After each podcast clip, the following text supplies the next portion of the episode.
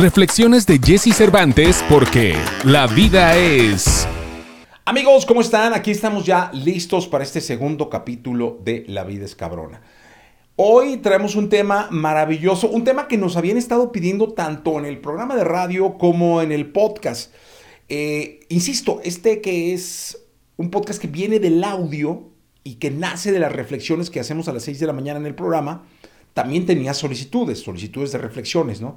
Y una de ellas es, ¿qué pasa con el celular? ¿Cómo nos vino a cambiar la vida el celular? ¿Cómo vino a modificar la convivencia de nuestro entorno el celular? ¿Cómo vino a cambiar la vida social, laboral, amorosa, la relación con nuestros hijos?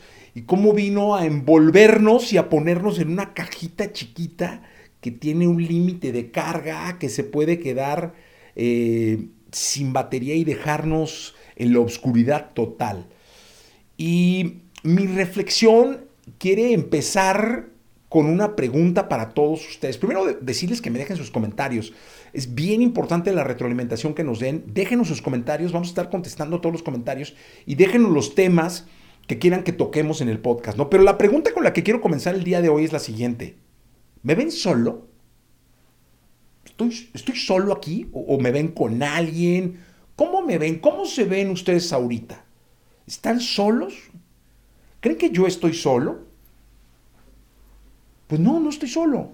en apariencia me ven solo. Pero ¿qué creen? Aquí. Aquí está toda mi familia, aquí están mis mejores amigos, aquí están mis amigos, aquí están mis compañeros de trabajo, aquí está mi trabajo, aquí están mis enemigos, aquí están mis detractores, aquí están los que me retroalimentan, los que me alimentan, aquí están todos. Es decir, aquí está la sociedad completa. No estoy solo. Y no solo eso, porque cuando recurro a ver el tiempo en pantalla, yo puedo decir, ah, hombre, si me paso cinco horas, no es mucho. No, es que tengo otro. Aquí en este está toda mi relación con el mundo del entretenimiento. Todos mis contactos, está todo mi desarrollo profesional, aquí está absolutamente todo lo que tiene que ver con Jesse Cervantes. Aquí está la vida de Jesús Cervantes, aquí está la vida de Jesse Cervantes. Es decir, en este momento estoy con la sociedad que alimenta mi persona y con la sociedad que alimenta mi personaje. ¿Ok?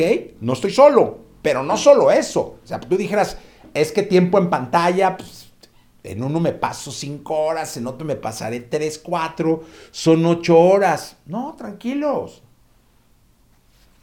También cuenta. También lo tengo. También tengo tiempo en pantalla aquí. Aquí están los dos, ¿eh? O sea, aquí recibo información de mis seis correos electrónicos, porque algún día tomé la costumbre de cuanta plataforma tuviera la posibilidad de brindarme un servicio de correo, tenerlo. Así que aquí tengo mis seis correos electrónicos, aquí te leo todo el tiempo. Leo mi vida personal y profesional.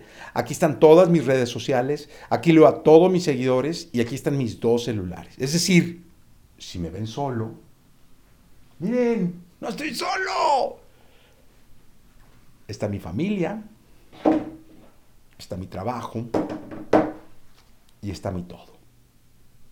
Pero ¿saben qué? Estoy vacío. Porque aunque tenga mi trabajo y mi familia y todo esté en mi muñeca, pues al final del día como persona, hoy estoy solo.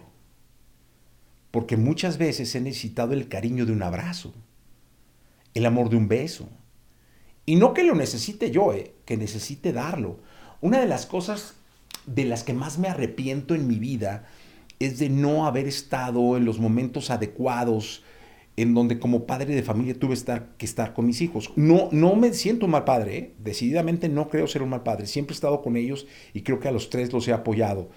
Pero sí hay momentos en su vida, sobre todo infantil, ¿no? Donde eh, quizás a los tres los creo que a uno no, pero quizás a los tres los llevé su primer día del kinder, lloraron una sola vez. Quizá alguna vez fui a una feria de ciencias, alguna vez fui a un festival del Día del Padre. Eh, quizá fui a, una graduación por cada uno de ellos, este, ¿no? Tomando en cuenta, porque primaria, secundaria, preparatoria, licenciatura, maestrías, quizá fui a alguna graduación de, cada uno de los tres, pero sí es algo que me lamento. Eh, como me lamento quizá no haber estado el día que murió mi madre, eh, me lamento no haber estado en esos momentos con mis hijos, o sea, me hubiera gustado y festejo mucho además que uno de mis hijos lo haga con, mi nieta, ¿no? Pero no haber estado lo lamento muchísimo y, yo digo, caray, no me volvería a pasar.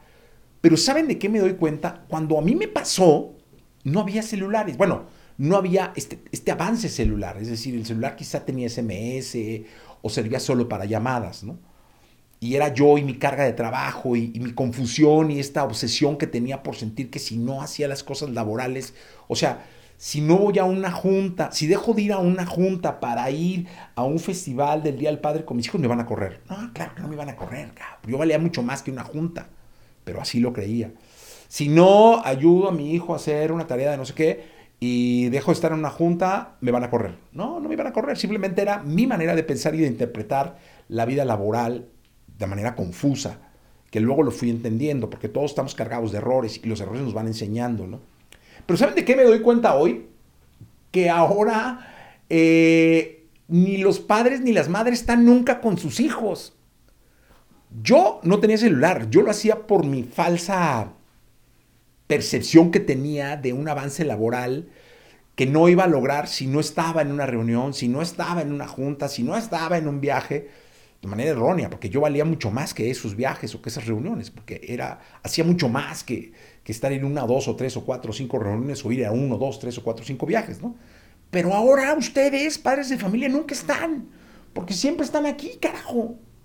Están con sus hijos, están chateando todo el día. Tu mamá, carajo. Vas por ir a la escuela, lo esperas a que salga y estás en el Instagram, ni siquiera ves el momento el precioso momento en que tu hijo o tu hija se sube al coche.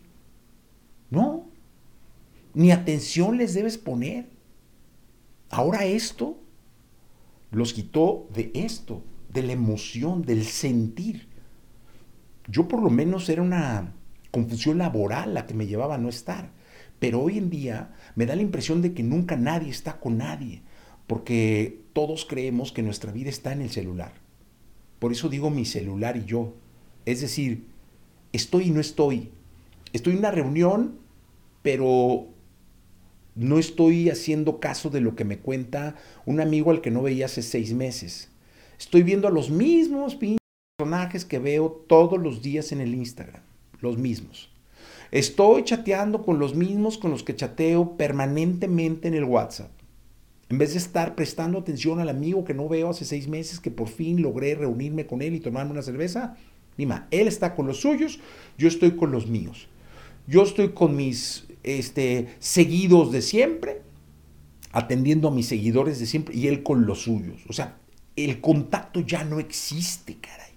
Y eso es algo que como sociedad estamos perdiendo y que siempre he estado consciente que es una de las cosas que van a ser los motivos grandes para que la, inteligencia artificial nos pase de lado, porque luego decimos, es que todo lo que viene de la inteligencia emocional no tiene conciencia, no tiene emoción. Pues ni tú, cabrón, tú el día estás aquí, aquí, o aquí, o aquí, o en una tableta que no la traje, pero que la tengo, ¿no? Porque creemos que si no estamos aquí, no trabajamos. Que si no estamos aquí, no vivimos, no tenemos vida social. Y que si no recibimos alertas aquí, no sabemos cuántos pasos damos, no sabemos si hacemos ejercicio o no, si nos está resultando el ejercicio o no. Entonces, dependemos ahora, somos celular dependientes. Entonces, la reflexión es, ¿quién realmente nos gobierna? O sea, ¿nos gobierna el presidente en turno del país? ¿El gobierno en turno del, en turno del país en el cual nos vivimos? ¿O estamos siendo gobernados realmente por los que controlan nuestra vida aquí?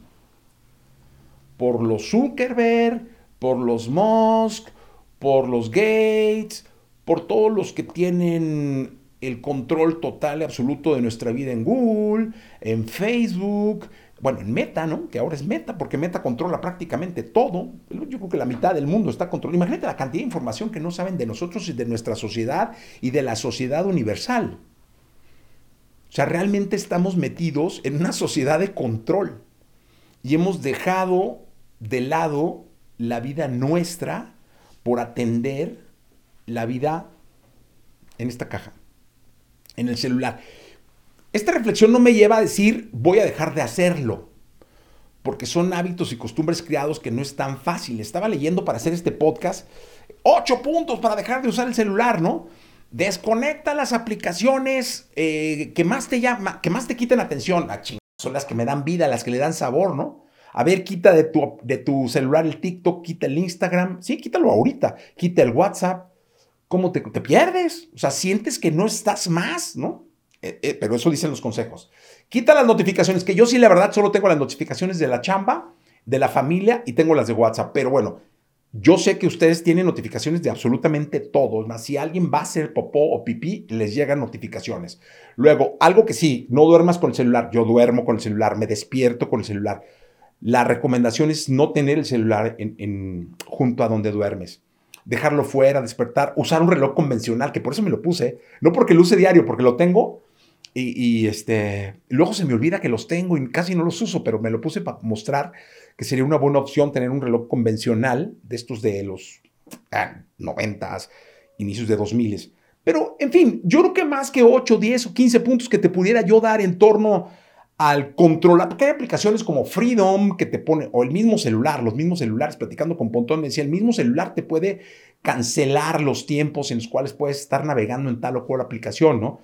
Me acuerdo que hace unos días le, hablaba a un amigo me, y le dije, oye, güey, te mandé un mensaje en Instagram. Me dice, es que no estoy en mi tiempo de Instagram. Le digo, ah, chinga, pues como que los tiempos.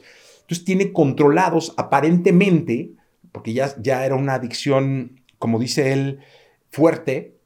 Entonces controló sus tiempos de TikTok, solo de TikTok y de Instagram. Podía usar cualquier otra aplicación, pero no. Ahora ya lo ves todo el tiempo en Facebook, ¿no? Pero él controla Instagram y TikTok. Entonces no estaba en su tiempo de Instagram.